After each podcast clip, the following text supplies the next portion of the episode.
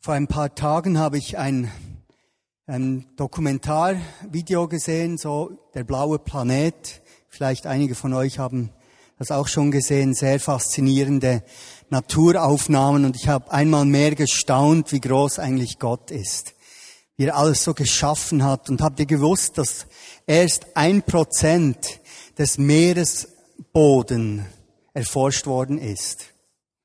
Also unser Planet ist ja bedeckt mit 60 Prozent Wasser, Meereswasser und es ist schon erstaunlich, dass wir so wenig noch eine Ahnung haben, was eigentlich da unten alles vor sich geht. Und dieser Gott hat auch uns geschaffen. Er hat uns als Menschen geschaffen, als Bild von ihm und er hat uns auch zur Gemeinschaft geschaffen. Und über das möchte ich heute mit euch einige Gedanken tauschen. Wir sind so angelegt, Gemeinschaft haben zu wollen. Menschen, die nicht in Gemeinschaft sind oder leben, äh, werden komisch. Ihr kennt vielleicht diesen Film von Tom Hanks, Castaway. Ein Mann, der auf eine Insel gespült wird und dort einige Jahre ganz allein ist. Und er findet am Strand einen Volleyball und da drauf steht die Marke Wilson und er gibt ihm den Namen Wilson, malt ihn ein Gesicht darauf und fängt an, mit ihm zu sprechen. Und als er dann irgendwann mal weggespült wird in eine Situation, ist er richtig traurig. Wir Menschen brauchen ein Gegenüber. Äh, letzte Woche hatte ich einen Auftrag in einem Lebensmittelgeschäft in der Altstadt. Da musste ich so eine Vitrine äh, dekorieren. Und dann kam eine Kundin herein, ich war noch nicht ganz fertig, kam eine Kundin herein und hat dann mit diesem Verkäufer angefangen zu sprechen. Und äh, ich habe gestaunt, wie plötzlich diese Frau erzählt von ihrer Katze und was auch immer. Und dieser äh, Verkäufer ist da ganz besorgt und fragt noch nach, wie geht's dem jetzt dem Arm und so. Einfach so ein ziemlich persönliches Gespräch hat da stattgefunden. Und vielleicht habe ich gedacht, ist das der einzige soziale Kontakt, den diese ältere Frau jetzt in diesem Geschäft gehabt hat. Aber die Frage heute ist, was denkt denn Gott über Gemeinschaft? Christsein bedeutet mit Gott Gemeinschaft haben.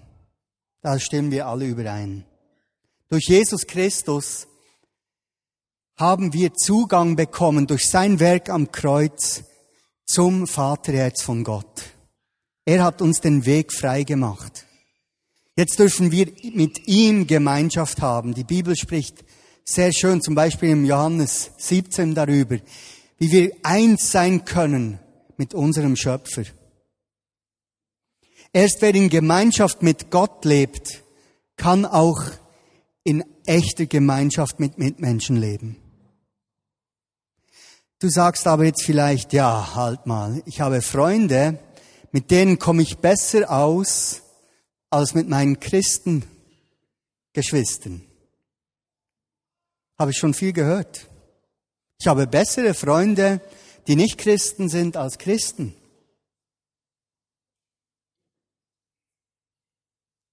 Kann das, ist das wirklich wahr? Kann das wirklich sein?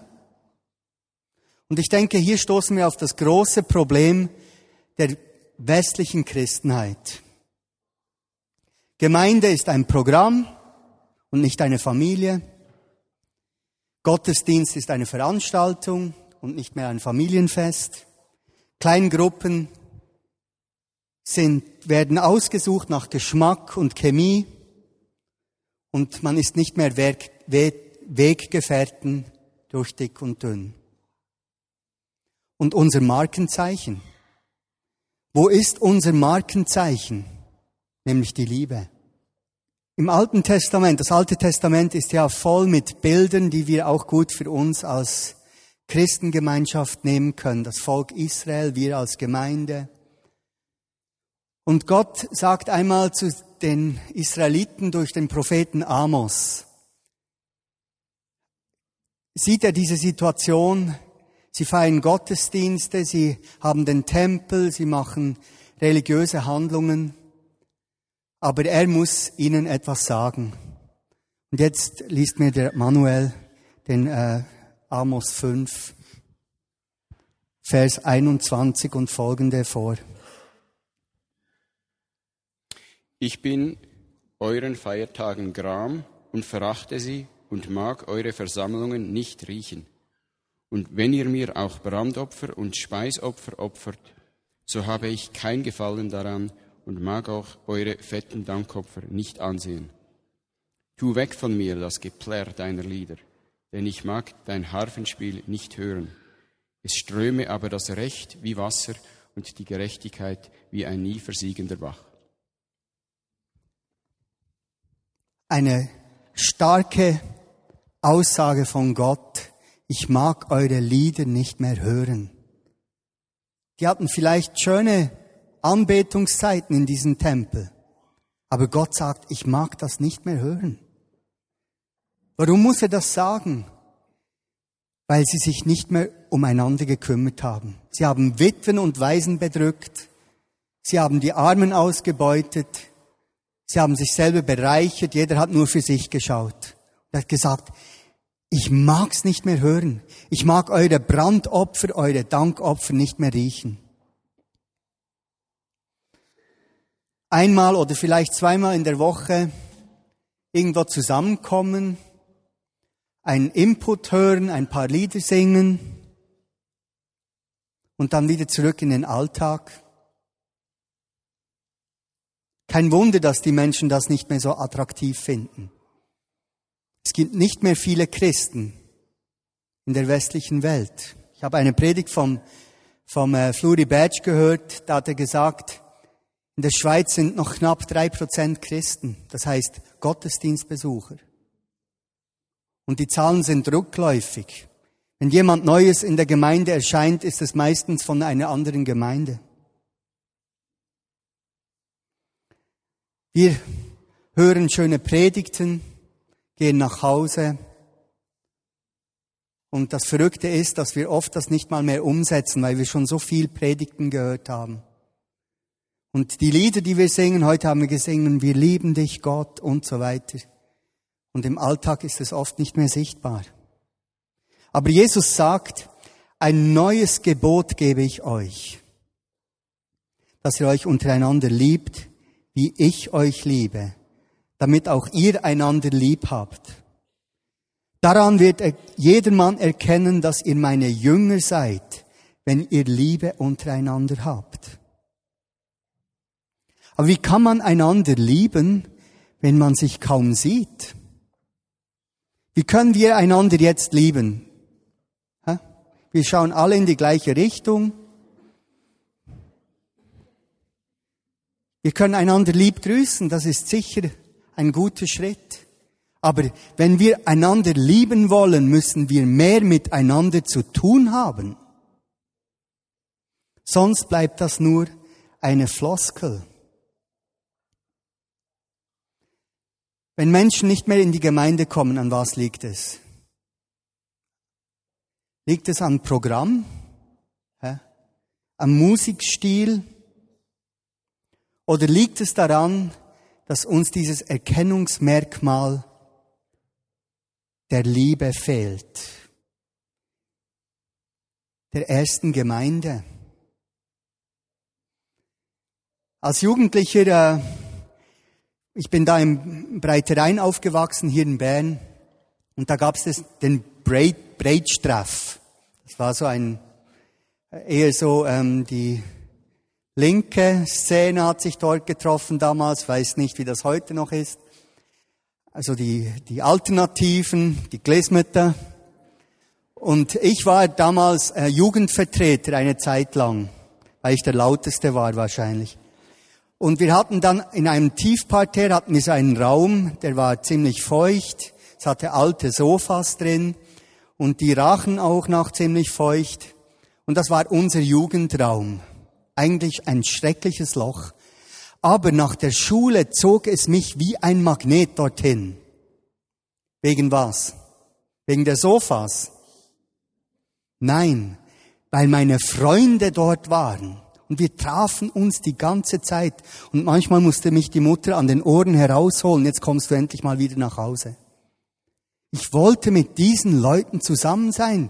Die verstanden mich, die waren auf meiner Wellenlänge. Wir konnten über alles reden. Die erste Gemeinde war geprägt von der Liebe. Die hatten kein Gemeindeprogramm oder eine Gemeindebauprogramm, äh, äh, sondern die hatten einander einfach lieb. Klar gab das auch Probleme. Aber die wollten miteinander zusammen sein, jeden Tag. Sie trafen sich täglich im Tempel. In den Häusern hin und her aßen sie das Brot und sie hatten Freude dabei. Sie dachten nicht, oh, wieder ein Meeting. Sie wollten das, es zog sie an wie ein Magnet und Gott tat jeden Tag hinzu äh, von Menschen, die gerettet wurden. Manuel, kannst noch den 1. Korinther 13 lesen. Wir kennen den 1. Korinther 13 als das hohe Lied der Liebe und ich möchte gerne, dass du den ersten Teil bis ähm, Vers 3 liest. Wenn ich mit Menschen und mit Engelzungen redete und hätte die Liebe nicht, so wäre ich ein tönendes Erz und eine klingende Schelle. Und wenn ich prophetisch reden könnte und wüsste alle Geheimnisse und alle Erkenntnis und hätte allen Glauben, so dass ich Berge versetzen könnte und hätte die Liebe nicht, so wäre ich nichts. Und wenn ich alle meine Habe den Armen gäbe und ließe meinen Leib verbrennen und hätte die Liebe nicht, so wäre mir's nicht, nichts nütze. Wir können Seminare besuchen, Kurse machen, Gabentests und so weiter und so fort. Wenn uns die Liebe fehlt, haben wir einfach keine Kraft. Wir können Evangelisationsprogramme machen, wir können alles Mögliche tun. Wenn uns die Liebe fehlt, sorry, geht nichts. wenn ich mit Menschen über dieses Thema spreche, und es bewegt mich wirklich, weil ich bin äh, in einem frommen Hintergrund aufgewachsen. Ich habe da schon von klein auf, habe ich immer äh, Bibelverse gehört und Predigten gehört. Ich wurde in, in christliche Lager geschickt. Ich, mir, mir wurde quasi die Bibel eingeimpft. Heute profitiere ich natürlich viel von dem, dass ich auch viel weiß. Aber was ich dort gesehen habe, ist oft so eine Religiosität. Religiosität. Einfach ein, ein frommes Getue. Und ich bin allergisch auf das, obwohl ich ja manchmal auch dazu äh, versucht bin.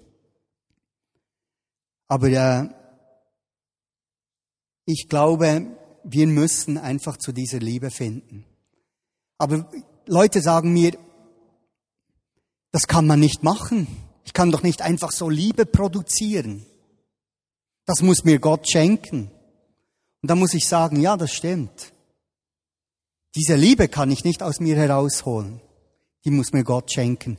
Aber wenn ein Gott da ist, der sagt, liebe deinen Nächsten, dann wird er sicher auch Liebe geben. Sonst wäre ja brutal, wenn er Sachen von uns fordert, die wir gar nicht geben können. Aber Gott möchte ja, dieser Gott der Liebe möchte, dass wir einander lieben, dass wir uns umeinander kümmern und nicht um, nur um die, die uns gefallen oder die uns sympathisch sind oder mit denen wir die, das Heu auf der gleichen Bühne haben. Gott möchte uns Liebe schenken. Und es gibt so viele Beispiele in der Bibel, und ich gebe euch jetzt ein paar Bibelstellen, die ihr auch aufschreiben könnt, für dann zu Hause einmal darüber zu meditieren. Im Römer 12, Vers 9 bis 21. Eine sehr bekannte Stelle von Paulus. Ich lese einen kleinen Auszug aus dem Vers 10. Also Römer 12, Vers 9 bis 21, die das aufschreiben möchten. Vers 10. Die brüderliche Liebe untereinander sei herzlich. Einer komme dem anderen mit Ehrerbietung zuvor. Mit Ehrerbietung. Wie können wir herzliche Liebe üben? Wir müssen miteinander Zeit verbringen. Ehrerbietung. Nur die, die angesehen sind, die da vorne stehen oder irgendwie in einem Dienst sind, die studiert sind, die reich sind, schön sind, was auch immer für Kriterien in dieser Welt äh, gebraucht werden, um dass du Ansehen und Ehrerbietung bekommst. Nein, Brüder untereinander in Ehrerbietung zuvorkommen. Philipper 2, Verse 1 bis 5. Auch so eine Liste, wie wir miteinander umgehen sollen. Vers 3 lese ich. Achte einer den anderen höher als sich selbst. Und ein jeder sehe nicht auf das Seine, sondern auch auf das, was dem anderen dient. Auch das wieder etwas für den Alltag.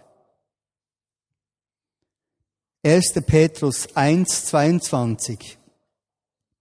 Am Anfang ein bisschen kompliziert hier in der Lutherbibel. Da steht, habt ihr eure Seelen gereinigt im Gehorsam der Wahrheit zu ungefärbter Bruderliebe? So habt euch untereinander beständig lieb aus reinem Herzen. 1. Petrus 1, Vers 22. Ich kann euch eins sagen. Wir sind auf dem Holzweg.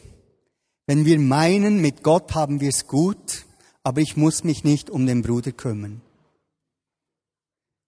Im 1. Johannes 4, Vers 20 steht sogar, dass du dann ein Lügner bist. Du belügst dich selbst, wenn du meinst, du hättest gut mit Gott. Ich singe doch diese Liebeslieder, ich lese doch in der Bibel. Ich, ich spüre doch Gottes Gegenwart. Ich kann dir sagen, du belügst dich selbst. Denn wer seinen Bruder nicht liebt, den er sieht, wie kann er Gott lieben, den er nicht sieht? 1. Johannes 4, Vers 20. Ich sage euch jetzt, was ihr tun könnt. Ihr könnt euch ausschauen nach Glaubensgeschwistern in eurer Nähe. Dort, wo ihr wohnt, in eurem Umfeld, schaut euch nach Geschwistern aus, wo ihr Zeit verbringen könnt. Lernt sie kennen, ladet sie ein zum Essen und sprecht darüber, wie ihr Beziehung leben könnt, wie ihr Beziehung gestalten könnt. Und fangt an, diese Beziehungen zu definieren. Gott in der Bibel hat immer wieder mit seinem Volk diesen Bund erneuert, den er mit Abraham geschlossen hat. Er hat immer, auch mit David und so weiter, hat er immer wieder von einem Bund geschlossen, äh, geredet, den er geschlossen hat mit ihnen. Und im Neuen Testament kommt auch wieder dieses Wort Bund vor. Und Jesus hat diesen neuen Bund mit uns geschlossen. Und diesen neuen Bund ist nicht nur die Beziehung zwischen Gott und mir gemeint, sondern auch die Beziehung zueinander. Wir stehen in einem Bund miteinander. Automatisch, wenn du Christ wirst, wenn du zu der Familie Gottes gehörst, wo wir alle Gott als Vater anrufen, dann sind wir in diesem Bund, in dieser Familie. Und diese, dieser Bund, der hat ganz viel Definition. Ich kann euch mal ein Beispiel geben. Gott sagt, vergebt einander. Und jetzt was machen wir? Wir nehmen einfach an, unsere Geschwister, die vergeben immer alle. Das machen wir. Aber einander das zusprechen, einander sagen, ich will dir vergeben. Wenn du irgendeinen Fehler machst, wenn du daneben trittst, auch wenn Sachen außerhalb unserer Beziehung falsch laufen, ich will zu dir stehen. Ich vergebe dir. Und wenn du Sachen in meinem Leben siehst, wo ich Vergebung brauche, bitte sprich die an. Und ich will auch um Vergebung bitten. definiert und vielleicht außerhalb einer Situation einmal einander sagen, ich bin bereit, mit dir Weg zu gehen. Ich bin bereit, auch mit deinen Schwächen umzugehen. Eine definierte Beziehung. In der Ehe macht man ja das, am Hochzeitstag, oder? Bis uns der Tod scheidet, macht man eine Definition. Und wenn es gut geht, macht man das auch in der Zukunft dann, in der Ehe. Einander sagen, ich hab dich lieb und ich möchte mit dir alt werden oder was auch immer. Aber nicht mal da passiert so oft. Aber ich denke, wir müssen das lernen als Christen, in definierte Beziehungen hineintreten. Anderes Beispiel, tragt einander die Lasten. So werdet ihr das, äh, so werdet ihr das Gesetz Christi erfüllen, genau. Wir sollen einander die Lasten tragen. Jetzt kannst du sagen zu deinem Bruder, zu deiner Schwester, wenn es dir finanziell schlecht geht, ich möchte mit dir da unterwegs sein, so gut wie ich kann. Wenn du Schwierigkeiten in der Ehe oder im Job hast, mit deinen Kindern, ich bin zu deiner Seite. Sprich mit mir darüber. Ich will offen sein für deine Nöte und deine Herausforderung. Und ich will auch nicht so tun, wie ich nicht Probleme hätte, sondern ich möchte auch zu meinen Fehlern stehen, zu meinen Schwächen und meine Nöte auch dir bekannt geben. Definierte Beziehung dann müssen wir auch nicht immer so eine Show machen voreinander. Dann können wir nämlich mal einfach auspacken. Klar ist es noch immer schwer in der Situation, aber wenn du das mal gesagt hast oder dein Freund das merkt, dein Bruder, deine Schwester, dass du Schwierigkeiten hast, dann kann er dich dran erinnern, du weißt noch, ich habe dir gesagt, du kannst mit allem kommen. Und dann ist es einfacher. Und wenn wir mal solche äh, Schwierigkeiten durchlebt haben zusammen, dann entsteht Beziehung. Und nicht, wenn wir uns einfach fromm anlächeln im Gottesdienst. So entsteht keine Beziehung, sondern wenn wir durch Schwierigkeiten zusammengehen, das schweißt zusammen.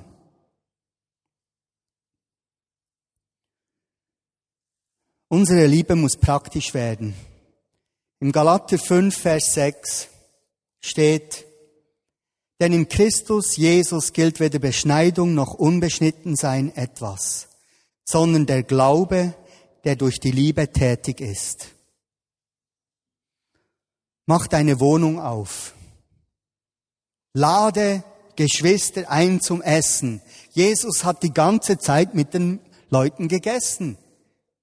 Er hat in einer Gemeinschaft gelebt mit den Jüngern.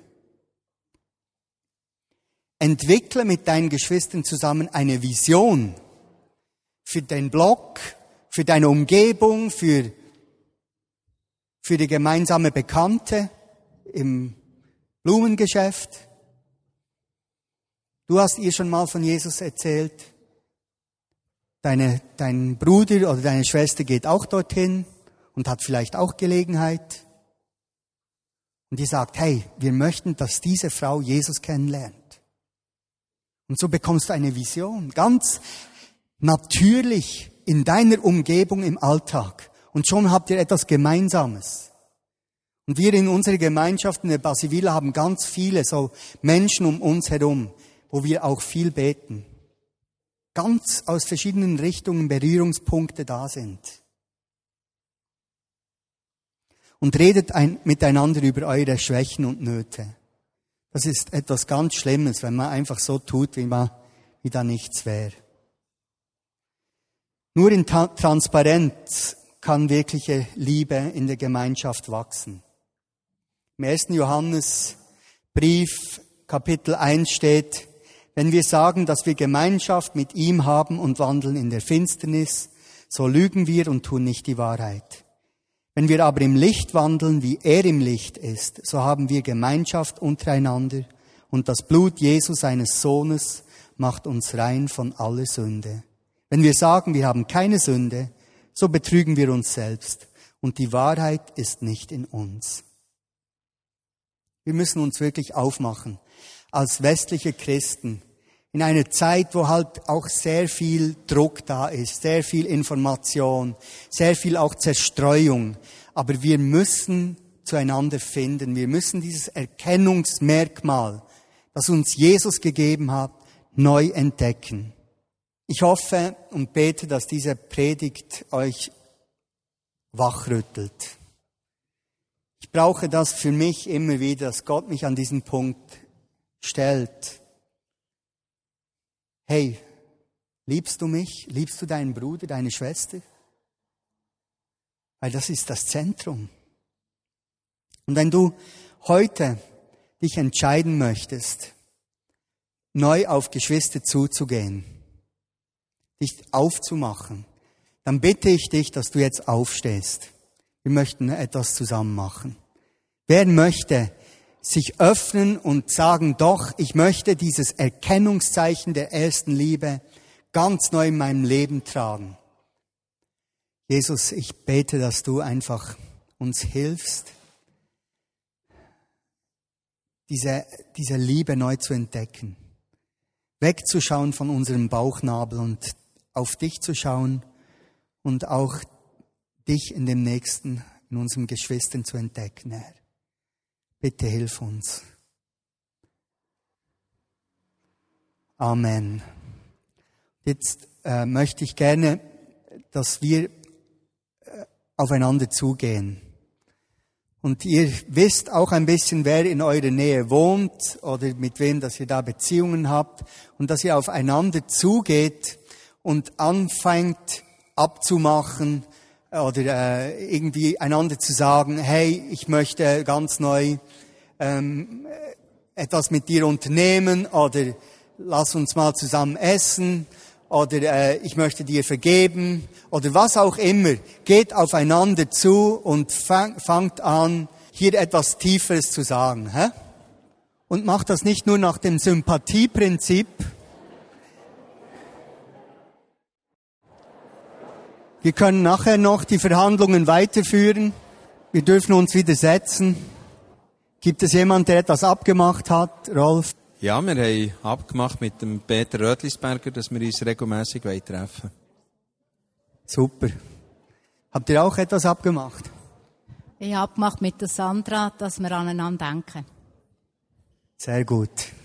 Sehr gut. Das tröstet oft, wenn man weiß, jemand denkt an einem. Hast du etwas abgemacht? Wir sind noch gerade dran, so für eine Pizza abzumachen. Sehr gut, sehr gut. Da fängt's an mit der Pizza. Ähm, ihr kennt vielleicht das Wort Buße. Buße tun heißt nicht nur ähm, beten, dass die Sünden einem vergeben werden, sondern Buße tun heißt Sünden bekennen, entscheiden, umzukehren und dann auch umkehren. Und das ist dann eine Handlung. Und wenn wir merken, dass die Liebe abgenommen hat in unserem Leben, dann kehren wir um, bekennen, Herr, ich brauche mehr Liebe von dir, es tut mir leid, ich bin lieblos gewesen. Ich bin lieblos geworden, das Interesse an meinen Geschwistern hat abgenommen. Ich kehre um von dem und ich gehe wieder auf meine Geschwister zu. Ich mache das wieder. Und dann kann wieder Neues entstehen. Und diese Gemeinde und auch die Christenheit kann nur wachsen, wenn wir zusammenkommen. Das ist unsere Chance. Habt ihr mal den Psalm 139 gelesen? Siehe, wie fein und lieblich ist, wenn Geschwister, wenn Brüder beieinander wohnen. Hä? Jesus freut sich dort. Er möchte in dieser Clique dabei sein. Und wenn wir ähm, da lesen, wo zwei oder drei in meinem Namen versammelt sind, da bin ich mitten unter ihnen, dann heißt das nicht einfach, oh Jesus, wir sind jetzt in deinem Namen zusammen, sondern dort, wo sie einander lieb haben, wo sie sich umeinander kümmern, wo sie füreinander da sind, wo sie gemeinsam unterwegs sind, dort ist Jesus mitten unter ihnen. In seinem Namen heißt nämlich in der Liebe, Jesus ist die Liebe. Und darum lasst uns zusammenstehen. Lasst uns einander begegnen. Und das wäre eigentlich jetzt auch meine Predigt gewesen. Amen.